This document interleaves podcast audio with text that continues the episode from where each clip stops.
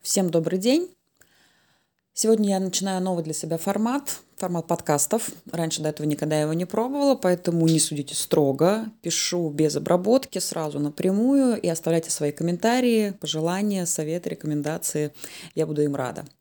Начать я решила вот с чего. У меня есть такой тренинг, он называется «Пять шагов к здоровому весу». Я провожу его очно.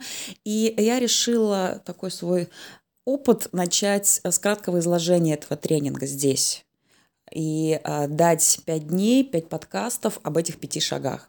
И первое, о чем я начну, Первый шаг – это осознанность. Сразу хочу сказать, все, все то, о чем я буду говорить, не является каким-то открытием Америки, чем-то новым. Я думаю, что вы об этом все слышали. Но знаете, есть такая фишка, иногда что-то услышанное как-то иначе, под другим углом зрения воспринимается гораздо лучше. Поэтому я надеюсь, что то, о чем я буду здесь вещать, так или иначе вам будет полезно. Начинаем. Осознанность. Осознанность – это база, это не только про тело, про вес, про работу со своим весом, это вообще про нашу жизнь. Почему, сейчас поймете. О том, как использовать навыки осознанности в дальнейшем для работы со своим телом, я уже расскажу в следующих подкастах. Словечко модное, словечко, про которое сейчас говорят все, хотя действительно популярным и известным оно стало только в 70-е годы прошлого века.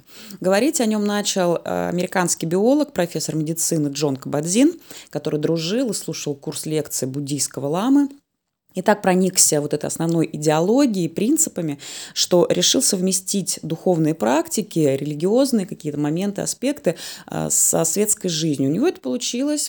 Он создал тренинг восьминедельный по работе со стрессом, потому что ни для кого не секрет, что стресс – это один из источников вообще неблагополучия жизни.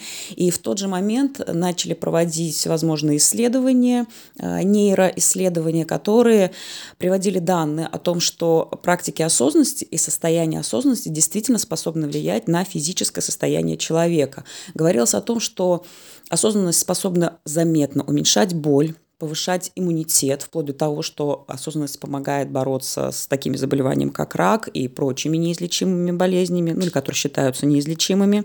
А, также способствует улучшению когнитивных способностей, а, замедляет процессы старения. Тут, конечно, есть вопросы, так ли это, но тем не менее такие данные приводились, хотя в то же самое время проводились другие исследования, которые говорили, что четко какой-то корреляции, взаимосвязи нет.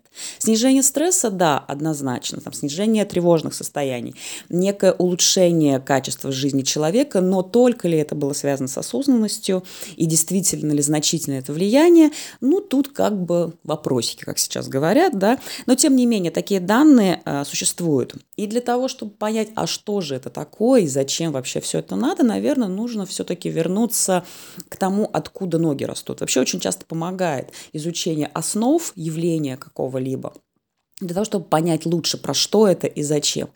Э, так вот, практики осознанности очень активно применяются в буддизме. Э, у меня у самой был такой опыт много лет назад. Я сидела в Гималаях в полнейшей тишине, ни с кем не коммуницируя, даже не глядя, 10 дней, и медитировала по много часов в день. И вот основной, ключевой момент, который там был, это как раз наблюдение, это вот эта вот осознанность.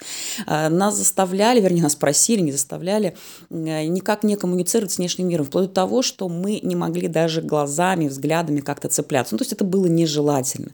И полностью концентрировались только на своем внутреннем мире. Количество часов практики было очень длительное, и все оно было посвящено вот этому внутреннему созерцанию себя и своего состояния. Именно то, что называется осознанностью.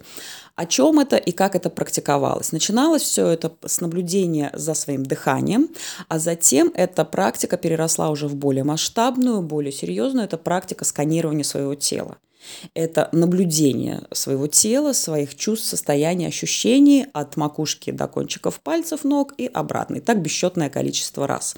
И в этом состоянии очень важно было именно ощутить, а что сейчас со мной происходит, вот здесь и сейчас. Если приходят какие-то мысли посторонние, да, наблюдай и снова возвращайся в тело.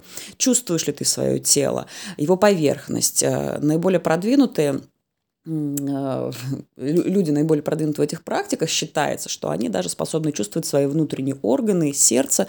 Ну, я такой продвинутости э, не добилась и не то чтобы к ней стремилась, но э, делался акцент еще на том, что не нужно придумывать, что вы чувствуете свое тело там, где этого нет. Опять-таки, наблюдайте. Да, не чувствую, хорошо, иду дальше – спускаюсь по телу или поднимаюсь вверх по нему. Если появляются какие-то ощущения физиологические, боль, например, а при эм, большом количестве часов сидения в позе лотоса, колени, ну, так они не очень сильно рады даже у здорового человека. Так вот, обращаешь туда внимание. Да, вот болит колено немножко остановиться на этом, понаблюдать. И что интересно, очень часто через какое-то время эта боль проходила, ну, то есть в течение там, какого-то количества секунд или минут, потому что ты этому не сообщаешь эмоцию, ты просто наблюдаешь. Да, боль. Ты ее не отрицаешь, ты ее не пытаешься подавить, ты не пытаешься куда-то сбежать от нее. Да, она есть. И через какое-то время, не наделенная вот этой вот эмоцией нашей, она уходила. Если же боль не уходит, и она действительно значительная, ощутимая, очень неприятная, невыносимая, нужно сменить позу.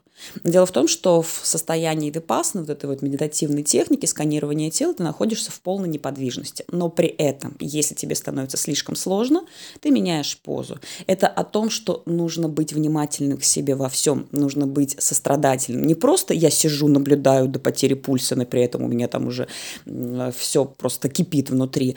А если если тебе действительно сложно, если тебе невыносимо и больно, ты меняешь позу. И идешь дальше. Через какое-то время сталкиваешься, например, со следующим ощущением. Там, чешется ухо, тоже наблюдаешь, чешется, ага. Через какое-то время проходит. То есть вот это беспристрастное, безоценочное просто наблюдение, сканирование своего тела, оно в итоге приводит вот к этому состоянию, что все пройдет, и это тоже.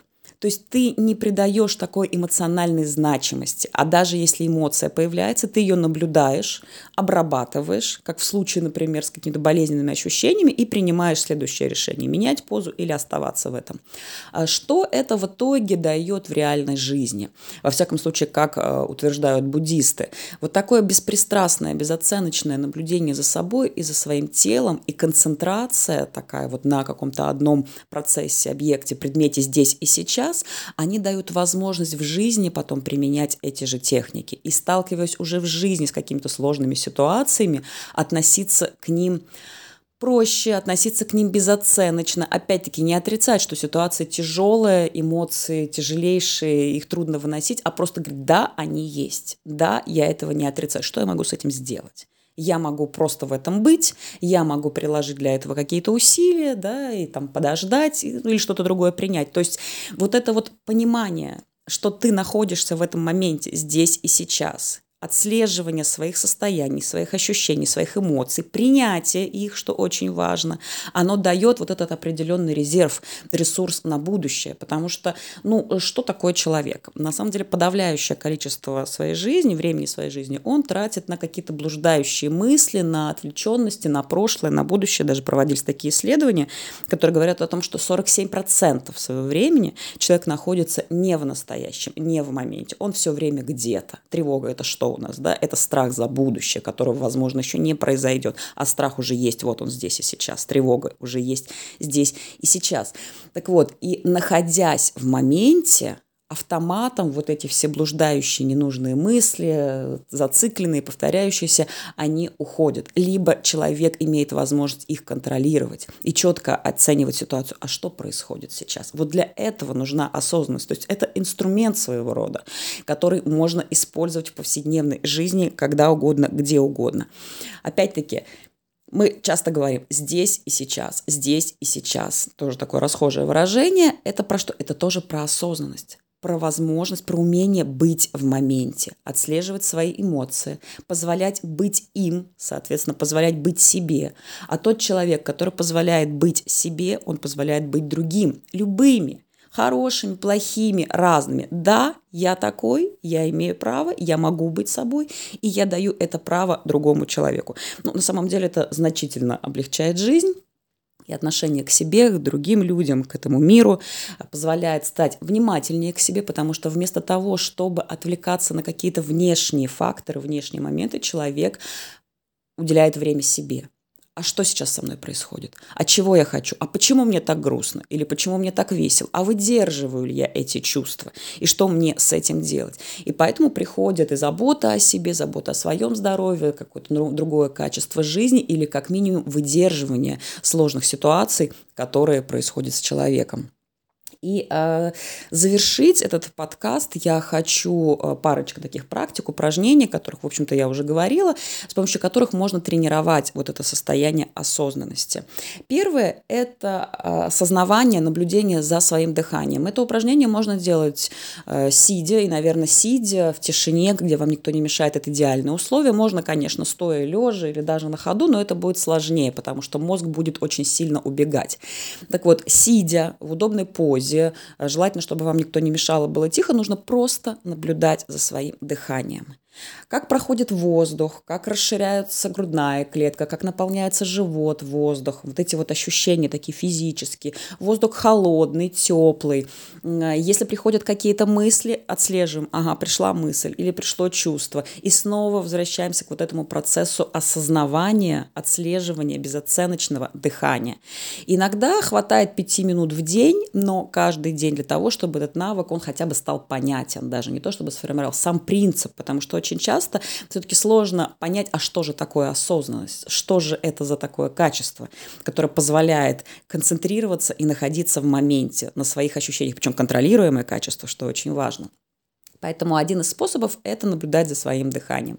Еще один способ – это уже такой динамический способ медитации. Вообще именно медитация в восточных практиках и религиях – это способ, самый главный, достижения вот этого состояния осознанности. Можно использовать йогу, цигун, прочие какие-то техники, но вот медитация – самое оно.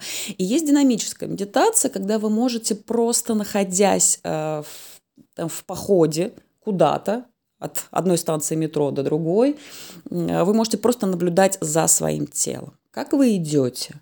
Что чувствуют ваши мышцы? Как они напрягаются? Опять-таки, что приходит в голову? Отталкиваем, снова возвращаемся в тело. Как вам вообще в этом? Это такое динамическое наблюдение.